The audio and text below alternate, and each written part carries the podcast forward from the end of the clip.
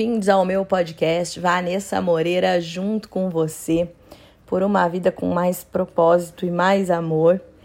E esse episódio de hoje é um episódio especial. É um episódio de retomada aí da segunda temporada do meu podcast, que o nosso objetivo aqui, é, meu e da equipe que trabalha comigo, é sempre trazer uma reflexão que você possa aplicar na tua vida prática para ter mudanças imediatas na sua vida.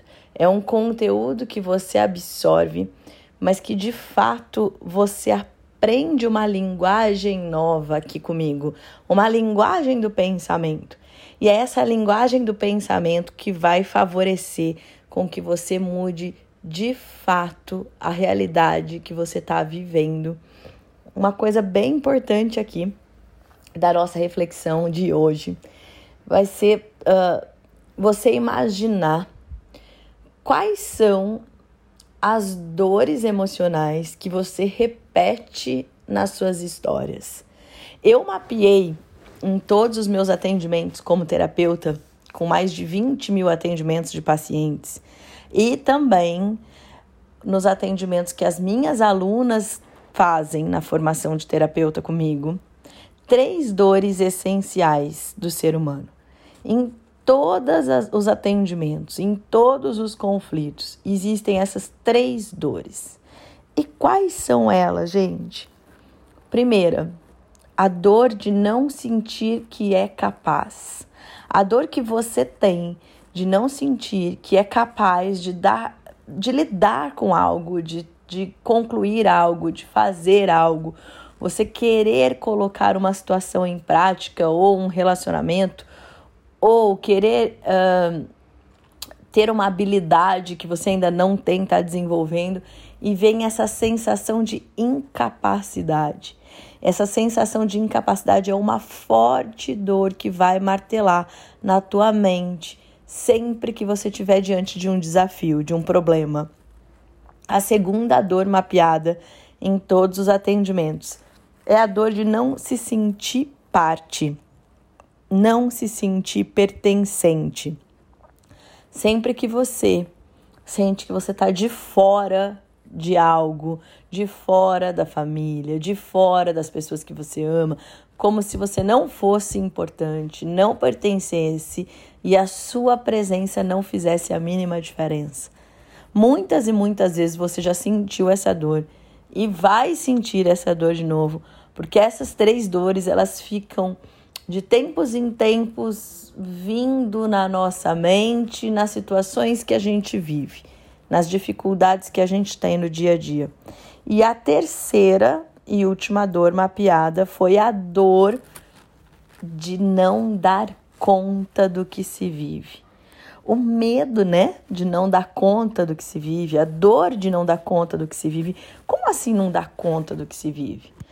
não dá conta de produzir aquilo que é necessário produzir quando você trabalha, ou de ter os recursos necessários para a vida que você quer viver, é, de não dar conta uh, de, de, de ter que organizar a sua casa, as suas coisas, a sua família, de ser tão solicitado ou de não ser solicitado mas é o medo essencial de não dar conta dos desafios do dia a dia.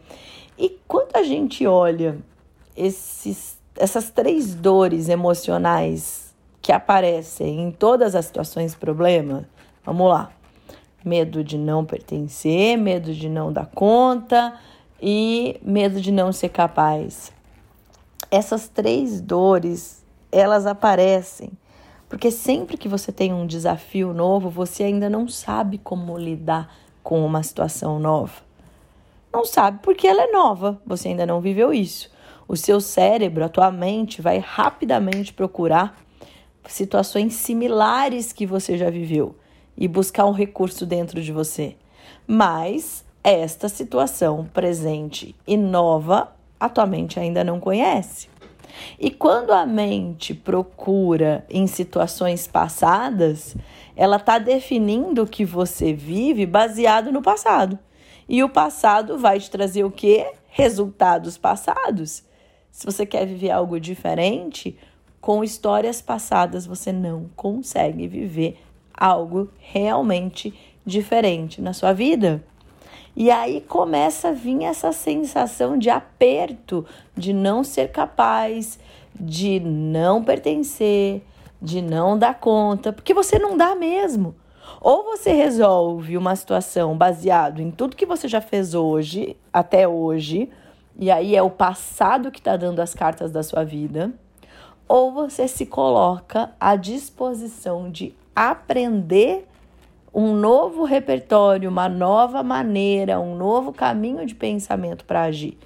Só que quando você vai aprender uma nova maneira, você se percebe muito pequeno.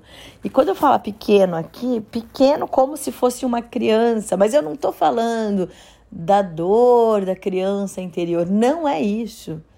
É a questão de se sentir pequeno e sem habilidades necessárias para encarar este desafio tendo uma conclusão diferente, um final diferente, dando um próximo passo na tua vida em direção àquilo que você quer viver e parar de andar em círculos na sua vida. E aí vai vir. Será que eu sou capaz? Não, você não é. Por quê? Porque você ainda não viveu isso. Então, o que, que você tem que fazer? Desenvolver essa capacidade. E como que a gente desenvolve uma capacidade? Nos inspirando em histórias semelhantes à nossa e aprendendo com o que as pessoas trilharam no caminho delas.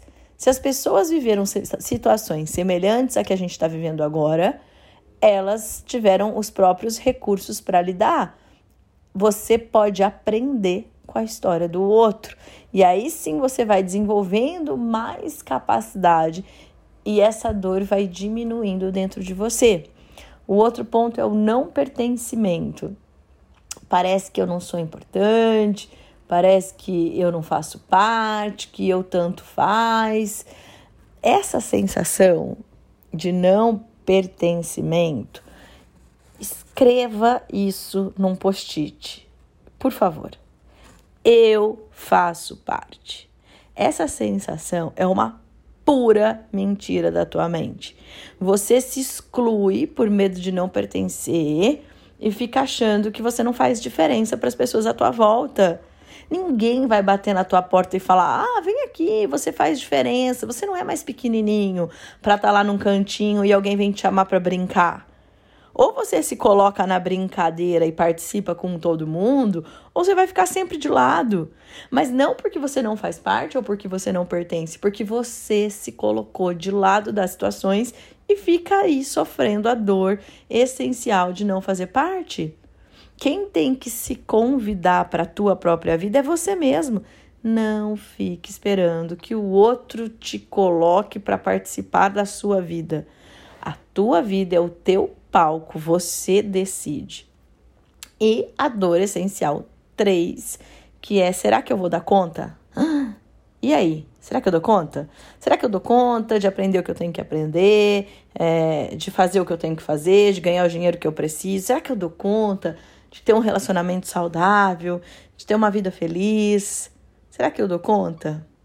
A resposta para essa dor é: sim, você dá conta. Mas como que eu dou conta se tá tão difícil? Você dá conta, só que para isso você vai ter que criar repertório aprendendo com quem já trilhou o seu caminho, que é a resposta para a dor da incapacidade, se colocar na vida, se convidar para ser bem-vindo, uh, chegar nos lugares, fazer contato com as pessoas, perguntar a experiência delas, falar dos seus sentimentos, inclusive falar: eu tenho medo de não dar conta, eu tenho medo de não dar conta de criar meus filhos, eu tenho medo de não dar conta de ter um amor, eu tenho medo de não dar conta de ter um trabalho, eu tenho medo de não dar conta quando eu, eu senti falta das pessoas que eu amo, porque eu perdi pessoas amadas. Todo ser humano tem medo de não dar conta, gente. E o pior, esse medo de não dar conta te coloca para se isolar da tua vida. Você sai de cena e começa a viver uma ilusão, um mundo imaginário. Ah, se a pessoa fosse deste jeito, ah, se as coisas fossem melhores. E fica ali naquele mundo imaginário de ilusão, porque ali você dá conta. E não vive a realidade. Para você dar conta do que você vive, você tem que olhar a sua organização pessoal, a sua conta bancária, o seu trabalho, a sua família. Dê o seu melhor para a sua vida que você dá conta dela. Você está dando o seu melhor para sua família? Você está dando o seu melhor para as pessoas que você ama? Você está dando o seu melhor para sua conta bancária? Ou você enfia o pé pelas mãos e depois sofre porque enfiou o pé pelas mãos? Você está construindo uma estrutura para você viver com segurança a médio prazo, a longo prazo? Você está dando conta de arrumar a sua cama? o seu guarda-roupa, os seus objetos. Começa da, do seu quarto. Começa a dar conta do teu quarto, dos outros cômodos da casa que você mora, das pessoas que você convive. Dê o melhor para elas, entregue o teu melhor. Ah, mas as pessoas não me tratam tão bem, problema delas, azar o delas, elas que vão cuidar da mente delas. Eu tô aqui para cuidar da tua mente que tá aqui comigo. E se você der o teu melhor, você pode ter certeza que você entra numa vibração de melhor e você vai se conectar com pessoas que vão te proporcionar o melhor. Eu venho construindo a minha realidade desde que eu me dei conta que eu tinha que dar conta. Quando eu me divorciei em 2016, eu tinha um filho de nove meses, um de seis anos e um de dez anos. Nove para dez. E eu olhei e falei: eu preciso dar conta. Naquele momento eu tinha um monte de dívidas herdadas do pai dos meus filhos que deixou para mim. E eu falei: caramba, eu vou ter que dar conta disso. E dei. Foi fácil? Não. Olhei, chorei vários dias e falava: nossa, não vou conseguir. Não vou conseguir. E aí respirava fundo e ia atrás de fazer acontecer. E ia à luta e fui movendo a minha realidade, dando o meu melhor, trabalhando o meu melhor, é, buscando ali o que eu precisava de recursos para resolver, inclusive as dívidas ganhei na justiça, várias situações, elas se resolveram depois de alguns anos, né? Depois de quatro, cinco anos lidando com isso, agora eu posso dizer aqui para vocês que tudo isso está resolvido. Foram cinco anos para resolver. É muito tempo? É. Mas eu não fiquei parada com a minha vida com esses cinco anos sofrendo. Olha, o meu casamento não deu certo. Olha, eu tenho aí dívidas herdadas que tecnicamente não era minha, mas se eu era casada e eu participei, então elas ficaram para mim. Uh, fiz um combinado com a vida Fiz o ponopono todos os dias, agradeci tudo que a vida me deu naquele momento e falei: as dificuldades que eu estou vivendo, se eu estou passando por elas, é porque a vida vai me dar recurso para resolvê-las. E aí eu fazia o ponopono todos os dias. Eu te amo, sinto muito, sou grata, me perdoe. Para quê? Para tudo. Para as dívidas, para a sensação de solidão, para os meus desafios, para as minhas angústias, para as minhas tristezas e fui construindo o meu melhor, fazendo o meu melhor trabalho, tentando ser a melhor mãe que eu podia, me relacionando com as pessoas da melhor maneira, formando as terapeutas da melhor maneira que eu podia, até que eu fui construindo exatamente o que eu queria viver. Cinco anos depois, hoje eu vivo um relacionamento novo com uma pessoa que me respeita, que é exatamente como eu queria, que tem uma boa relação com os meus filhos, que me deixa feliz, uh, tem o meu trabalho acontecendo exatamente como eu queria. A pandemia virou todo mundo do avesso, vale a pena a gente falar isso no próximo episódio, e a minha vida também, mas ela virou no avesso para ser colocada no lugar. Hoje eu tenho a formação para terapeutas exatamente como eu queria que fosse, super completa ali para as alunas saírem para o mercado de trabalho, fazerem a vida delas acontecer. uh, os meus pacientes sendo uh, bem direcionados, atendo eles online, consegui ter o meu consultório dentro do meu computador, que era algo que eu planejava muito para parar de perder tempo me deslocando.